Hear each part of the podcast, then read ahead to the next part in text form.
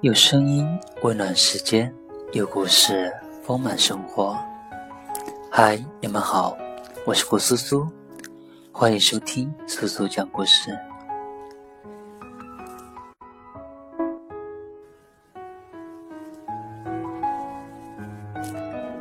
真诚的道歉是缓解内疚感的重要方法之一。如果无法跟那个人道歉，那么。把藏在心中的对不起倾诉出来，或许也能让我们轻松一些。因此，我们发起了一个活动，邀请大家勇敢的把那句藏在心里的对不起说出来。对不起这三个字似乎在我们的生活里很常见，我们好像习惯的对那些被我们打扰、伤害、忽视的人道歉。并且在原谅后得到解脱。当一些事情因为种种原因，我们应该道歉，却没能说出那句对不起，或是来不及说，再也没机会说，或是错过了时机，不好意思再提，又或是一时忘了的，这些未说出的对不起。就会时不时的冒出来，激起我们的内疚、悔恨的情绪，最终搁在我们的心头，无法言说，却又挥之不去。在心理学上，持久或过度的内疚是沉重而有害的，因为那句没说出口的对不起，我们很可能会被内疚感到困扰，在情绪上产生挥之不去的悔恨和羞愧感。在生活中无法集中注意力去满足自己的需求，创造喜悦，开始自我谴责，甚至自我惩罚和厌恶，不敢跟自己伤害过的人沟通，关系越来越糟。而真诚的道歉是缓解内疚感的重要方法之一。如果无法跟那个人道歉，那么把藏在心中的对不起倾诉出来，或许也能让我们轻松一些。以下是我们收到的一些对不起的声音，我们想将这些对不起传递出来，说不定能有机会让被道歉的人听到。有些对不起藏在心底，却总忘了说。对不起，奶奶，我不应该因为你老是听不见，烦躁的向你大声喊。对不起，那天晚上吵架以后，我把你丢在路边，自己先走了。回去找你的时候，我慌张了一路。啊，还好你平安，没发生什么危险。我再也不会把你抛下不管了，再也不会了。对不起，每次面对家庭的纷争时。都让你难过的喘不过气。我想和大儿子说声对不起。你今年上九年级，妈妈却不能为你做一顿早餐。周六周天，你想在妈妈家里睡一晚，放松一下，但继父不让你在我们家留宿。我想对小儿子说声对不起。妈妈虽然时刻在你身边，心里却时时刻刻牵挂着哥哥，没有给你全心全意的爱。有些对不起，却只能成为遗憾，永远没办法被听到。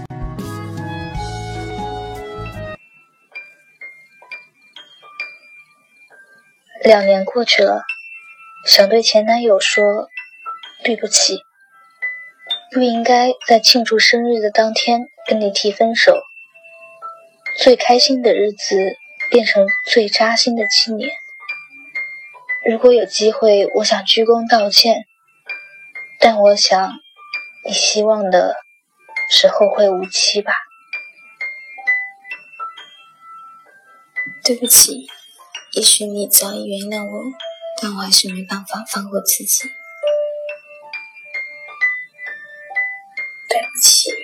真的很后悔，没有在你在的时候自己就能懂事，自己总是由着自己的意愿惹你生气，没想到你就这样消失了，才懂得要珍惜，要懂事。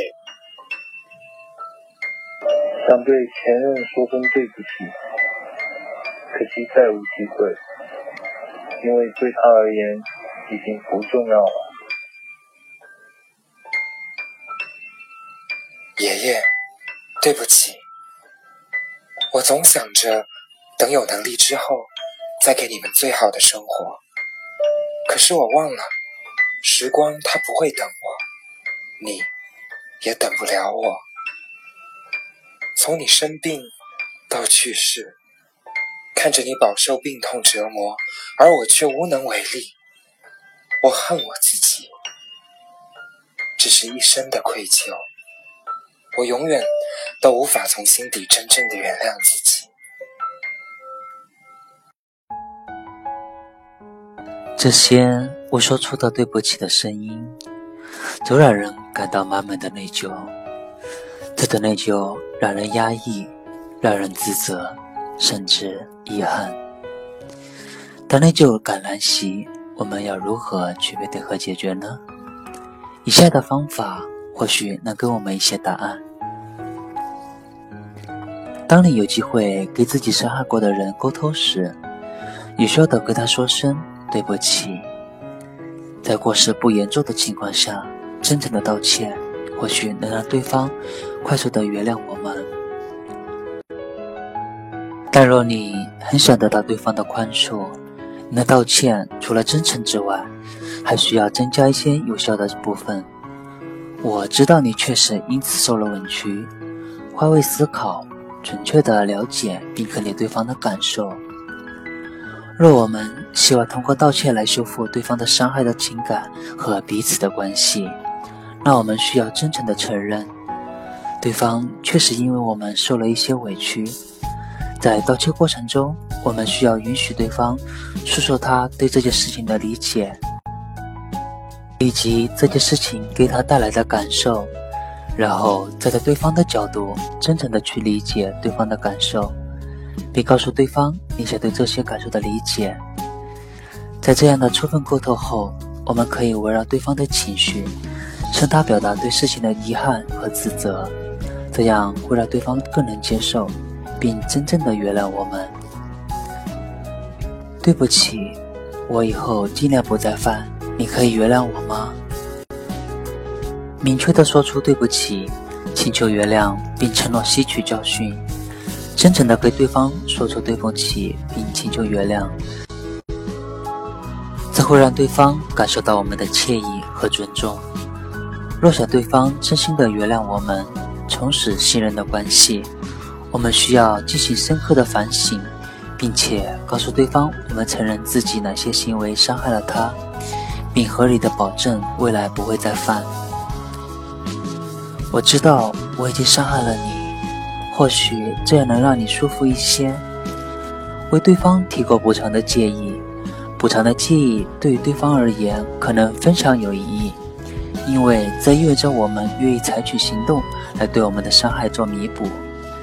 提出补偿的建议，至少能给对方一些信息。我们意识到伤害的严重性，我们努力想要补救这些伤害，而不仅仅只是说说而已。当我们无法获得对方的原谅时，我们或许需要学习自我宽恕。不是所有的对不起都有机会向被我们的伤害人说出，也不是所有的对不起都能换来一句“没关系”。这个时候，自我谴责可能会愈演愈烈，伤害我们自己。自我宽恕并不是回避事情。而是通过积极的方式减少自己的羞愧和愧疚，减轻自我谴责的痛苦，更好的回归到生活中来。实现自我宽恕，我们需要问自己一下这些问题，并找出答案：在这件事情中，我的哪些行为是不对的？在现实和情感上，他受了什么样的伤害？我是否是故意的？如果是，为什么？如果不是，我的本意是什么？有哪些因素情有可原的？因为哪些背景，我才会这么做？我要做哪些改变，才能最大限度的减少再犯的可能性？我要怎么做，才能补偿他，而不给对方造成困扰？若没办法补偿对方，我可以用什么别的方式进行赎罪？例如帮助他人。在回答完这些问题并采取一定的行动，能帮助我们在无法直接获得原谅的时候，承担责任、吸取教训，并做一些补偿的行为，从此缓解自我谴责的痛苦。最后，如果你尝试了这些方法，还是觉得心中的内疚无法缓解，甚至影响到你的生活和人际关系，那请专业的咨询师或者心理医生的帮助。或许是最好的方法。写到最后，人的一生中难免因为种种原因伤害一些人，或是做错一些事，能及时进行道歉并获得原谅，是一件非常幸运的事情。但若无法完成道歉的过程，可能会面对持续和过度的内疚，这确实真的太消磨人了。在此，我们希望你能认识到，若你苦于内疚的折磨中，说明你已经意识到自己做错了，并深陷在自我谴责中，甚至尝试着寻求原谅，但由于种种原因没有办法做到罢了。既然如此，那就不要再让过度的自我谴责给你帮倒忙了。能道歉的话，请勇敢地说出对不起，去寻求原谅。无法道歉或求不得原谅，也请有担当的承担责任，吸取教训，努力补偿。相信在这些努力过后，总会有某一刻，你可以得到一句来自对方或者自己的“没关系”。本期节目来自于心理 FM 以及心理 FM 公开课的读者们。那句未说出的对不起，至今都像玻璃碎片藏在我心里。今天的节目就到这里，感谢你的收听，我是古苏苏，有声音温暖时间，有故事丰满生活，我们下期见。